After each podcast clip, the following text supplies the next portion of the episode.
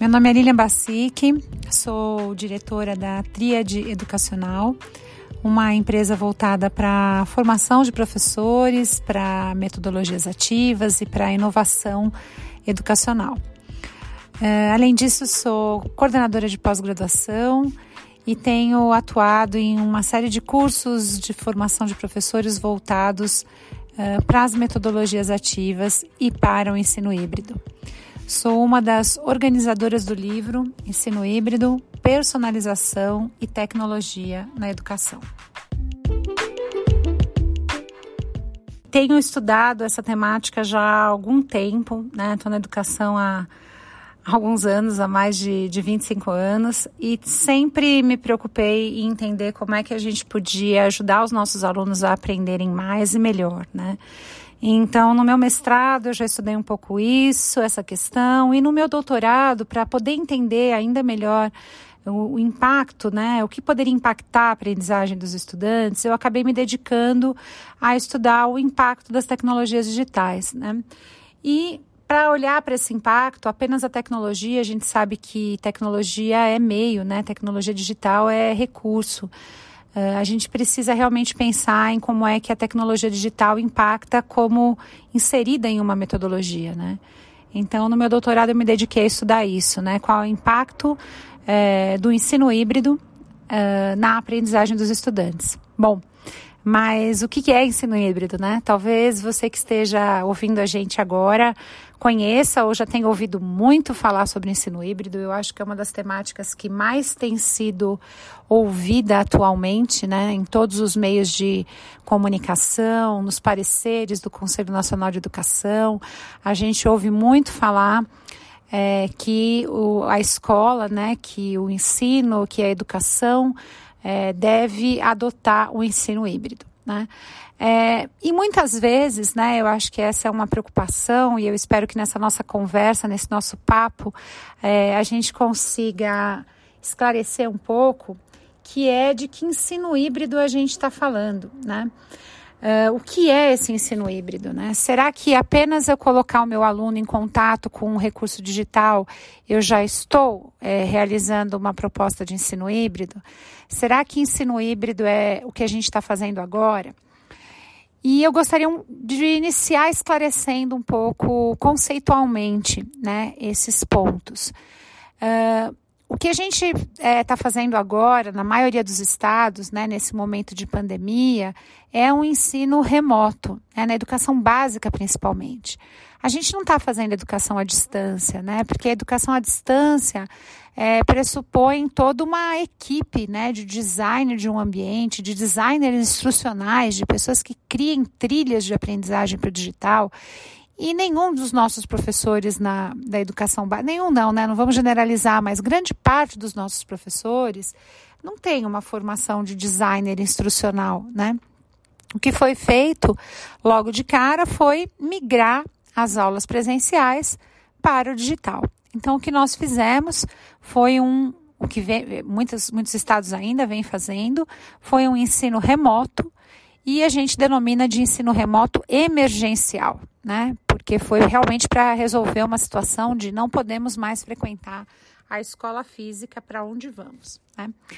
Quando a gente fala do ensino híbrido, é, o ensino híbrido ele requer a presença física dos alunos na escola. Então, é, os estados, as escolas que ainda não retomaram as aulas, ainda estão no ensino remoto.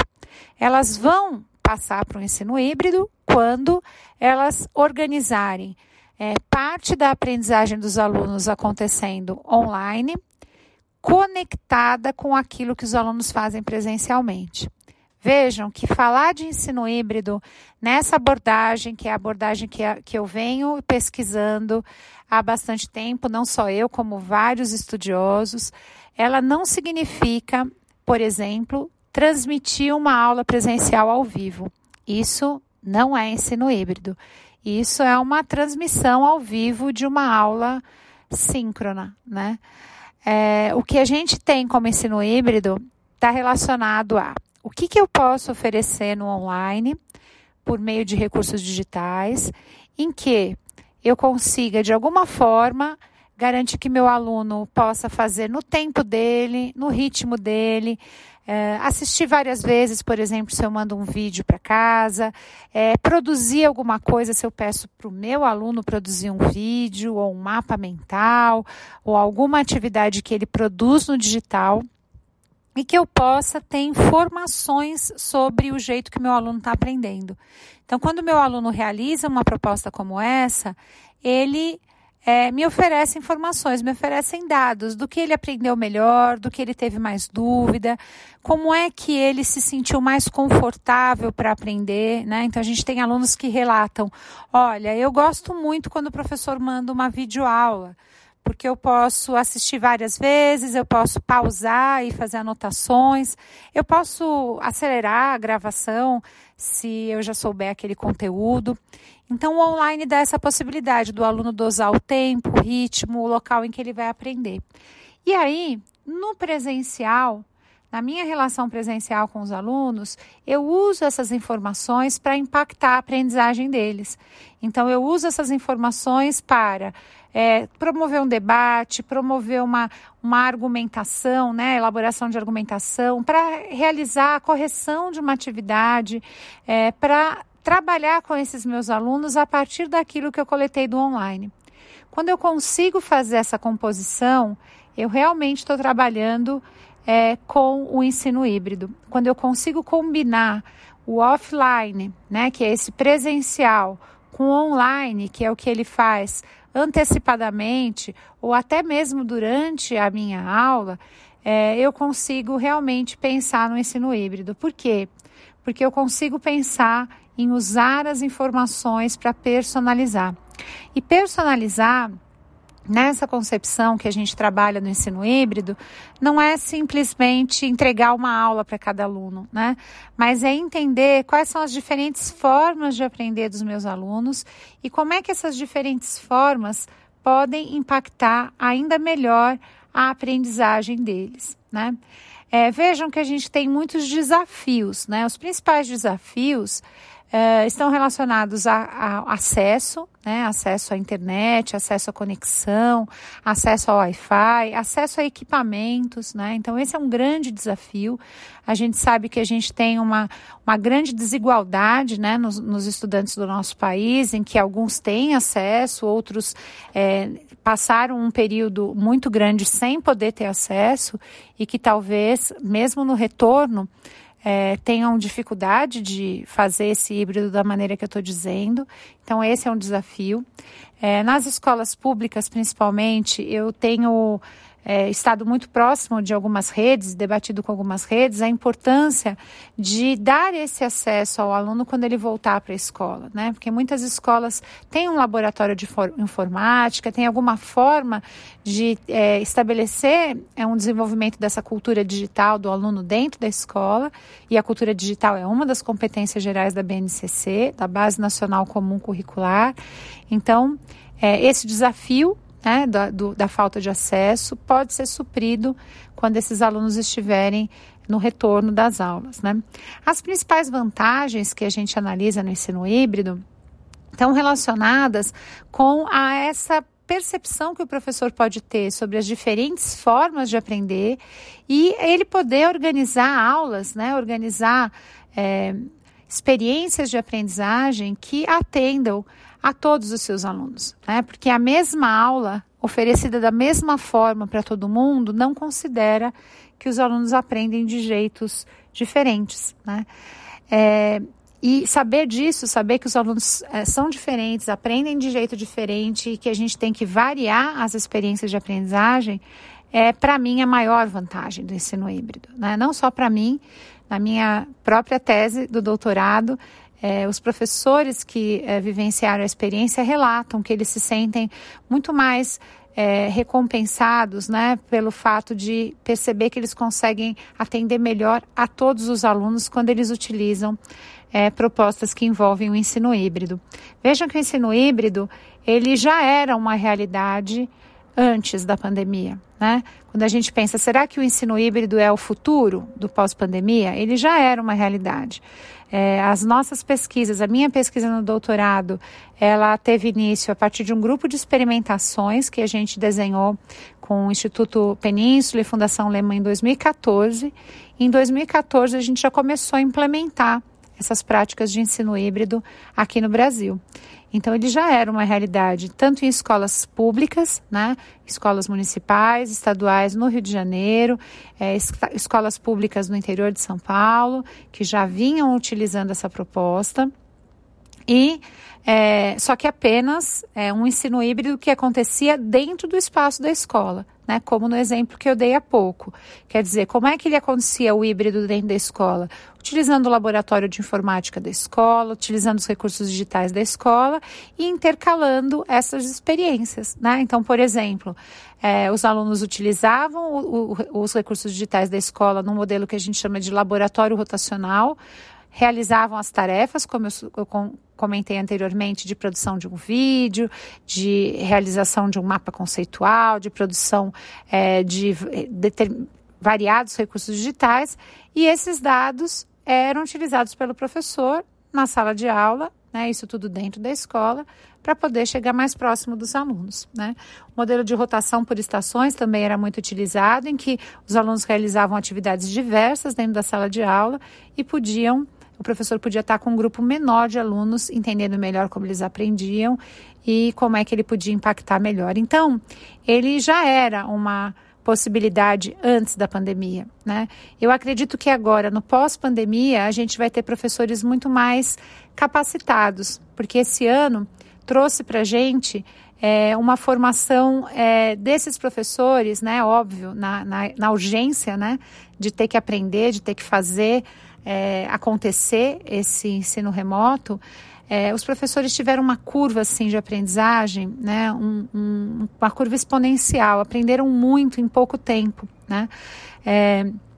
E aí, para implementar o ensino híbrido, né, a gente precisa que os professores tenham esse conhecimento de recursos digitais, né? Como eu disse, muitos aprenderam. É, é, utilizem, comecem a utilizar essas propostas, né? Quando tiver com todo mundo em sala de aula, né? No próximo ano, em grupos menores, é, em algumas de suas aulas, né? é, que eles comecem a fazer essa experimentação de utilizar o digital como uma forma de engajar mais esse aluno, desse aluno produzir conhecimento. Veja que é um aluno que produz conhecimento com o uso de recursos digitais e a partir daí que ele comece a analisar o impacto na aprendizagem do aluno. Acho que a minha principal dica é essa. Professor, experimente tente utilizar esses recursos, tente é, variar as estratégias que você utiliza em sala de aula. Eu convido vocês a conhecerem é, o meu blog, eu tenho publicado muitos materiais que ajudam, podem ajudar os professores a se aproximarem ainda mais desses é, conceitos, né? lilianbacic.com. É, comece a experimentar, comece a tentar, comece a usar em sala de aula mas principalmente comece a ouvir os seus alunos. Né? A gente tem experiências de professores que começam a, a, utilizar essas propostas em sala de aula e os alunos começam a cobrar dos outros professores da escola e começam a dizer assim: nossa, mas todo mundo podia ser igual a esse professor que está usando é, recursos é, mais inovadores e que envolvem mais a gente nas aulas. Né? Então, experimente utilizar, acompanhe o, o, desempenho dos seus alunos, acompanhe o impacto na aprendizagem dos seus alunos e ouça dos seus alunos as impressões deles sobre, é, sobre essa utilização. Agora, de que maneira que a gente consegue né, é, envolver a comunidade escolar? Né? É, a gente pode testar em sala de aula, a gente pode mostrar esse impacto, mas é bem importante que a gente tenha a família também é, junto com a gente, né? Entendendo essa possibilidade. É, e uma das formas que eu vejo como mais eficientes da gente envolver a comunidade escolar é a escola fazer o papel dela expandido, né? Não só ajudando a formar os estudantes que estão na escola, mas ajudando a formar as famílias, né? Trazer as famílias para reuniões de pais e deixar as famílias vivenciarem essas experiências, né? Certamente a gente vai perceber que as famílias também percebem que elas aprenderam, que foi bom, que a reunião passou rápido. Então, envolver as famílias é algo muito importante. Né? É, eu considero que a gente realmente tem uma, um legado né, desse momento que a gente está vivendo hoje. E o nosso maior legado é pensar que não dá para a gente é, entender que um modelo que já está há muito tempo fracassado na educação, que é um modelo que é expositivo, que deixa um aluno passivo, que só o professor fala, que o professor é o detentor do conhecimento, que esse seja é, um modelo que vai formar estudantes, que vai formar cidadãos que desenvolvam um pensamento crítico, a colaboração, a criatividade, a resolução de problemas e que estejam realmente é, aptos a viver nessa sociedade do século XXI que está aí batendo a nossa porta, a cada vez mais é, exigindo das pessoas a possibilidade de lidar com muitos desafios. E as tecnologias digitais se mostram hoje como um excelente meio da gente conseguir resolver muitos problemas. Então, que a gente se mostre cada vez mais aberto para aprender por meio de recursos digitais e para trazer o digital de uma forma muito positiva para impactar a educação. É isso, espero ter contribuído com essas reflexões e que a gente realmente acredite no potencial da tecnologia para a gente crescer enquanto sociedade. Até mais.